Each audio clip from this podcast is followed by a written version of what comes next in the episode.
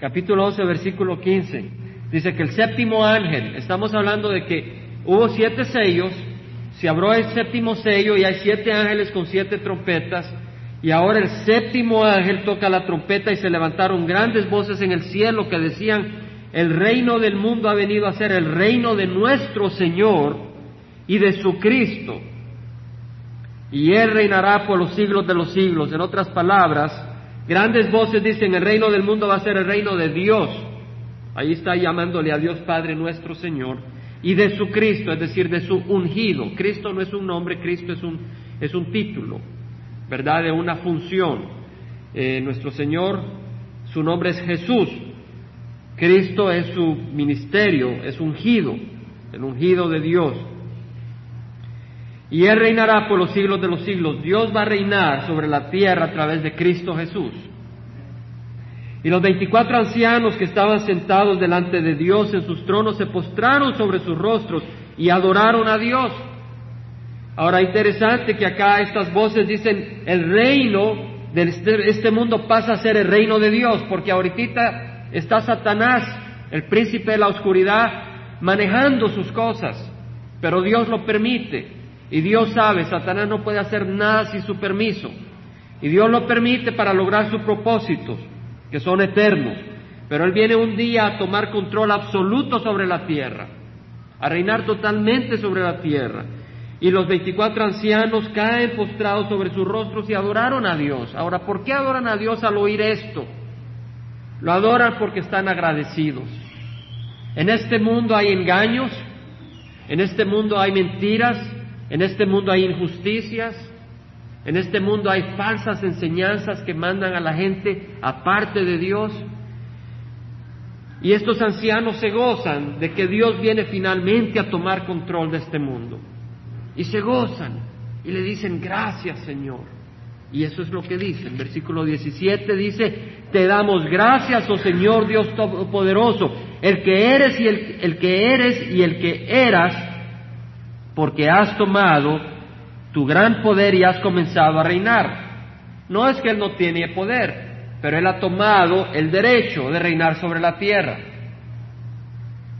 Las cosas no se administran ahora en la tierra como Dios quiere pero Él los permite.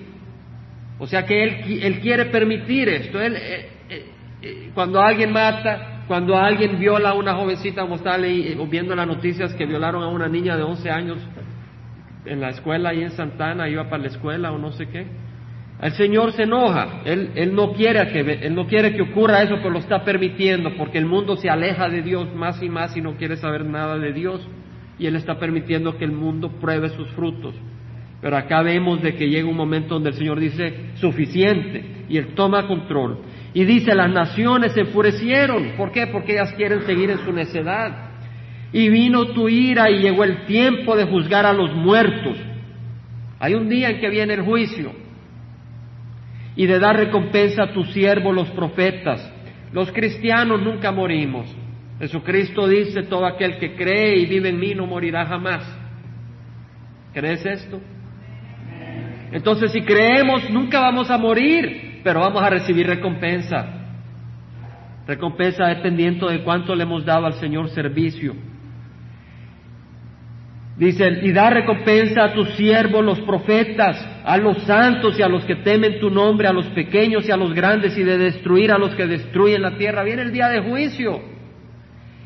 Yo no destruigo la tierra. ¿Qué ves en la televisión? Si lo que tú ves en la televisión es pornografía o puro chambre, estás destruyendo la tierra. Porque lo que estás trayendo a tu hogar, a ese pedazo de tierra donde tú vives, es el poder de Satanás, el poder de la oscuridad. El templo de Dios que está en el cielo fue abierto y el arca de su pacto se veía en su templo. El arca del pacto, así como en, el, en, el, en la tierra, en el tabernáculo, estaba el, arca del pacto y luego en el templo de Salomón el arca del pacto, donde están los diez mandamientos, aquí se abre el arca de pacto que recuerda la justicia y la rectitud de Dios. Y hubo relámpagos, voces y truenos y un terremoto y una fuerte granizada. ¿Por qué? Porque la justicia de Dios demanda su juicio sobre la tierra. Y esta es la séptima trompeta, o sea que viene en ese momento todo el resto de los juicios de Dios sobre la tierra. Pero el Señor acá hace un pequeño paréntesis.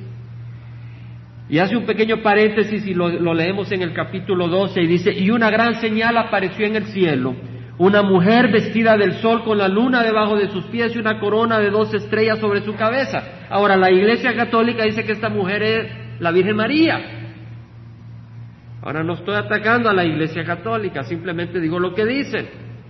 Pero Pedro, no Pedro, sino Pablo nos dice claramente, procura con diligencia presentarte a Dios aprobado como obrero que no tiene de qué avergonzarse, que maneja con precisión la palabra de verdad.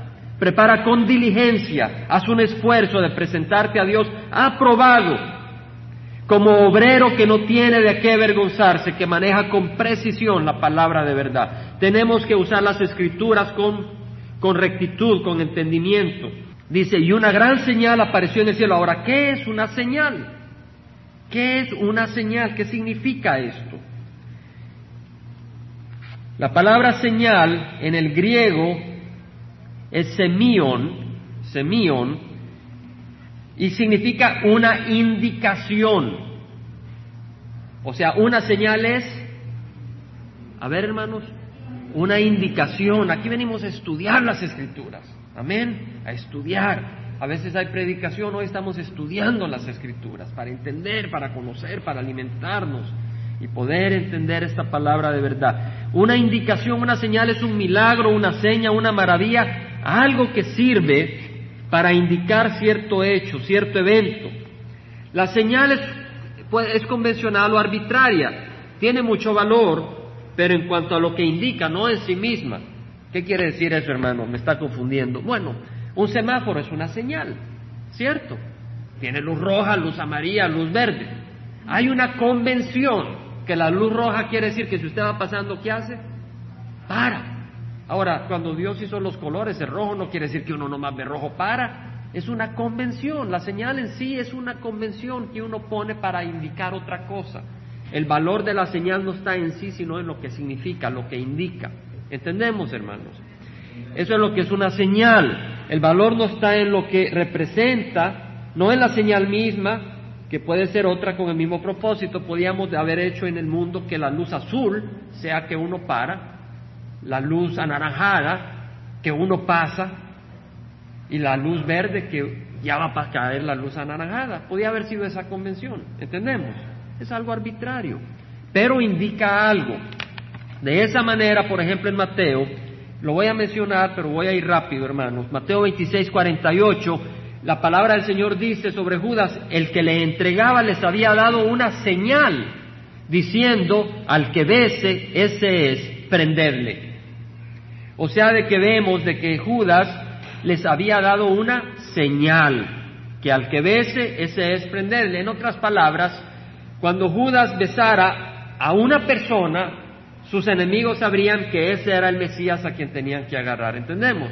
La señal era el beso, pero Judas podía haberle dado otra señal, al que le ponga un manto o al que abrace, ese es. La señal en sí no es lo que tiene el valor, sino lo que indica, el significado que se le da.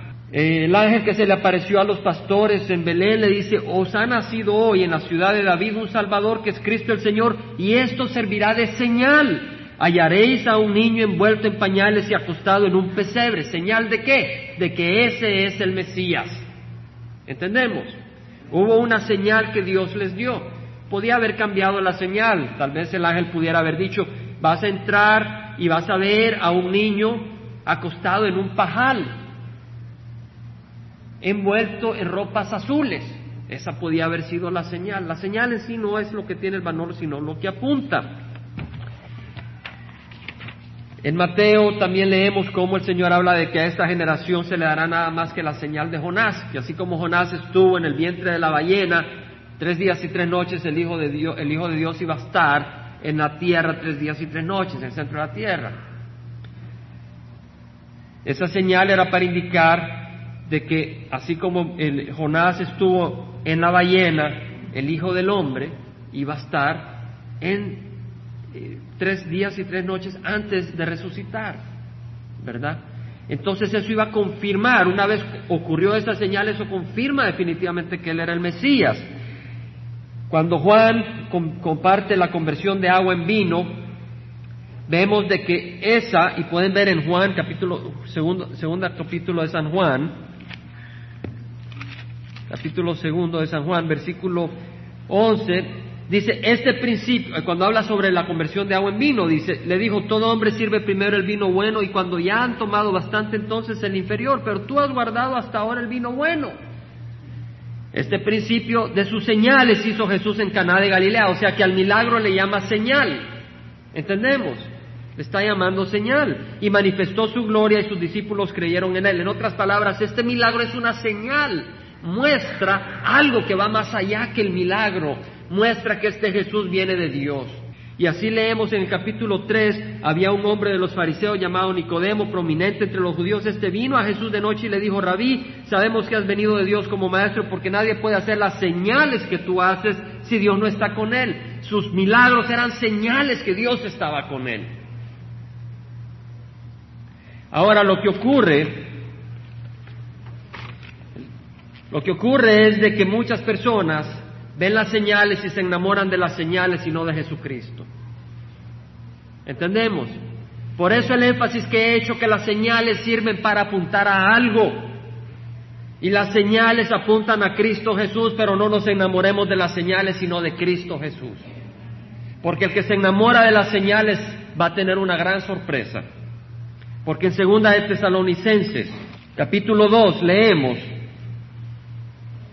Versículo 7, el misterio de la iniquidad, el misterio de la maldad ya está en acción, hermano, Satanás está actuando, solo que aquel que por ahora lo detiene lo hará hasta que él mismo sea quitado del medio. El Espíritu Santo un día será quitado, la iglesia será arrebatada.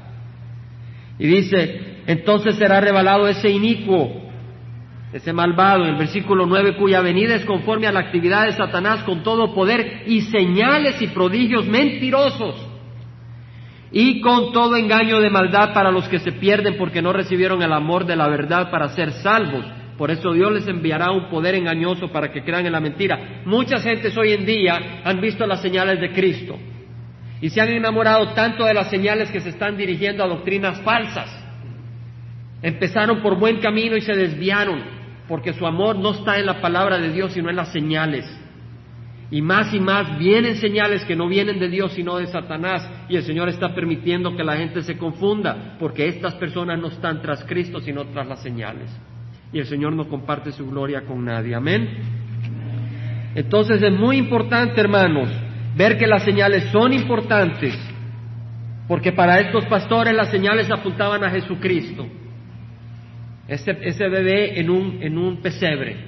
Y para nosotros y para los judíos las señales en los poderes que Cristo mostró apuntaban que Él era el Mesías, para los que estaban abiertos para su palabra.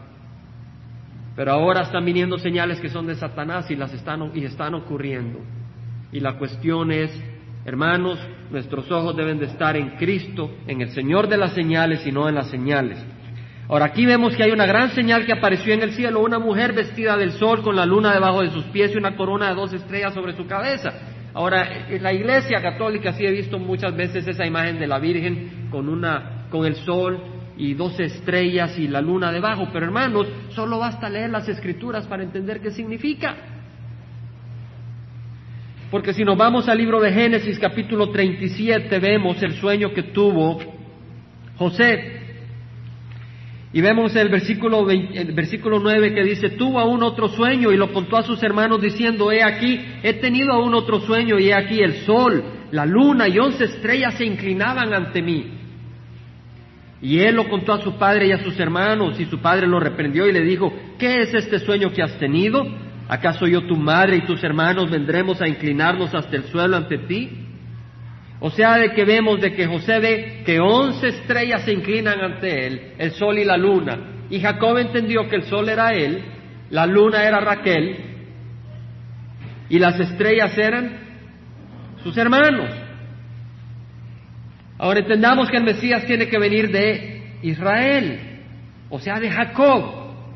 Sí, de Abraham también, pero acuérdense que Abraham tuvo a Ismael y a Isaac. Así que no todos los descendientes en la carne de Abraham son judíos, porque los ismaelitas no son judíos y son descendientes de Abraham. Los, judíos son los descendientes de Jacob. O sea, de Abraham, Isaac y Jacob. Tienen que ser descendientes de Jacob. Entonces Israel está representado por Jacob, sus mujeres y sus hijos. ¿Entendemos? Entonces acá nada más esta mujer representa a quién, hermanos? A Israel. Las doce estrellas son las doce tribus.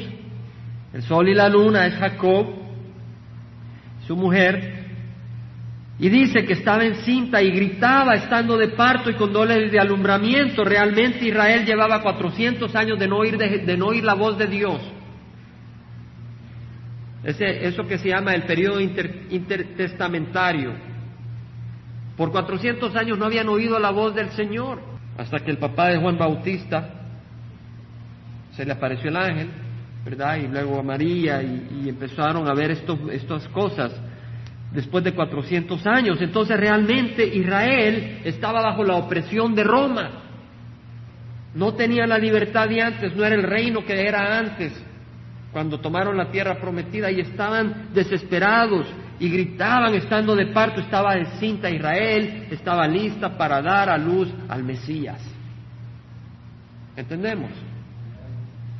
Entonces dice que apareció otra señal en el cielo, he aquí un gran dragón rojo que tenía siete cabezas y diez cuernos, y sobre sus cabezas había siete diademas, y leeremos un poco más sobre esto después. Pero este dragón no es un animal, porque en el capítulo 12, versículo 9 dice que fue arrojado el gran dragón, la serpiente antigua que, que se llama el diablo y Satanás. Vemos que este dragón es Satanás.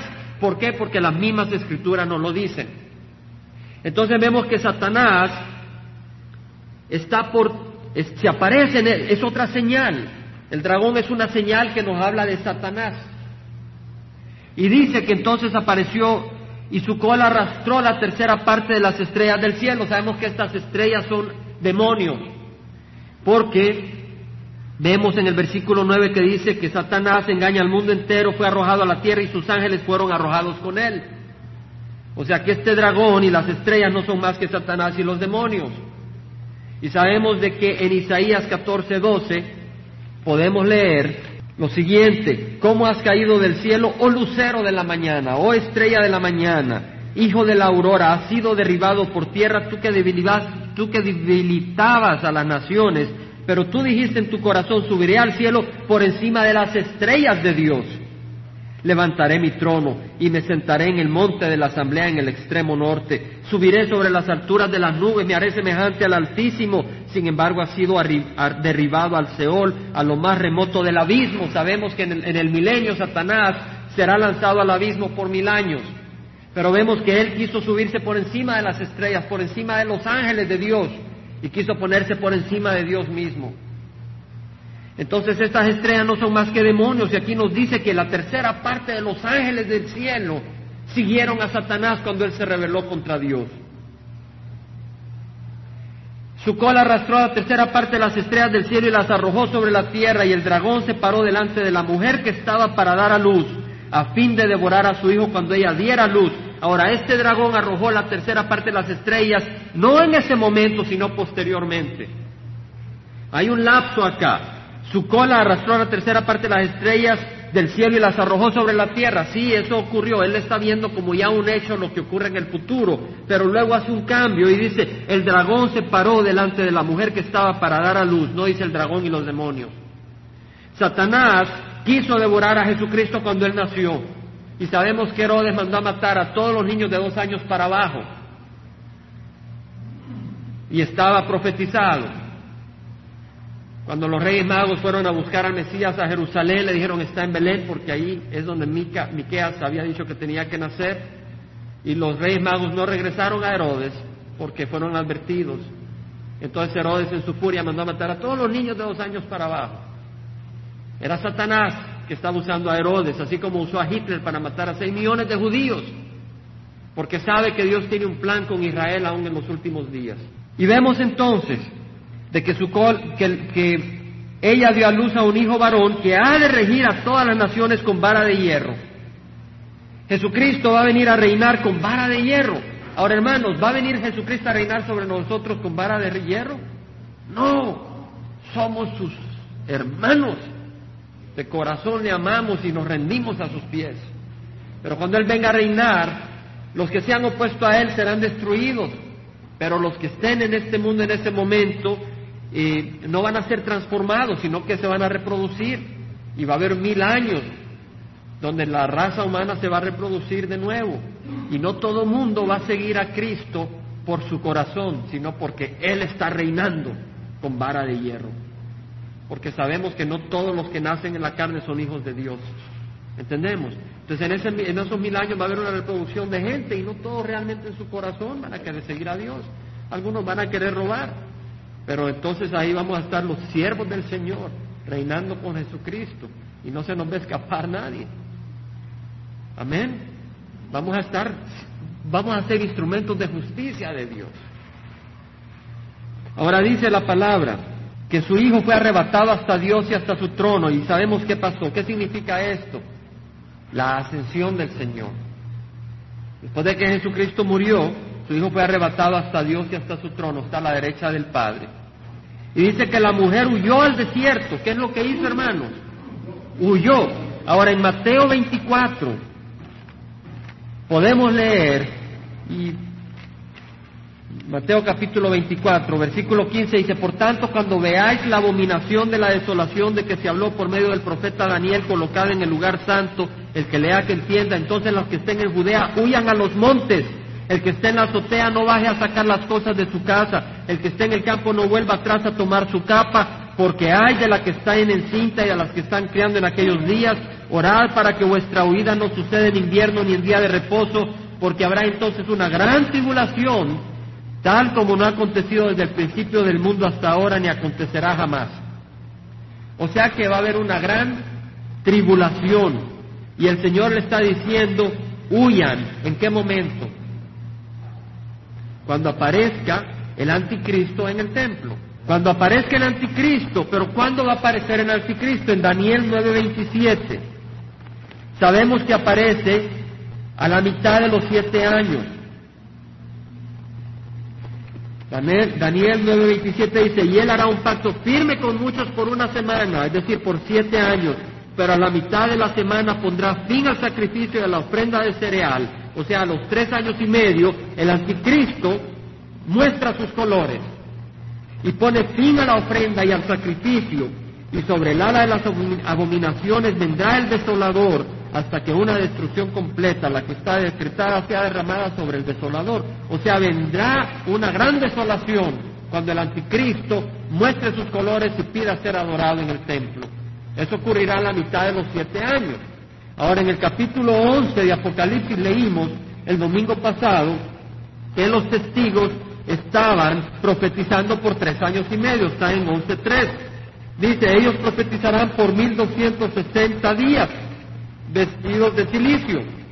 Los dos testigos van a estar profetizando durante los primeros tres años y medio de la tribulación. El anticristo no va a haber mostrado sus colores, va a haber una paz falsa.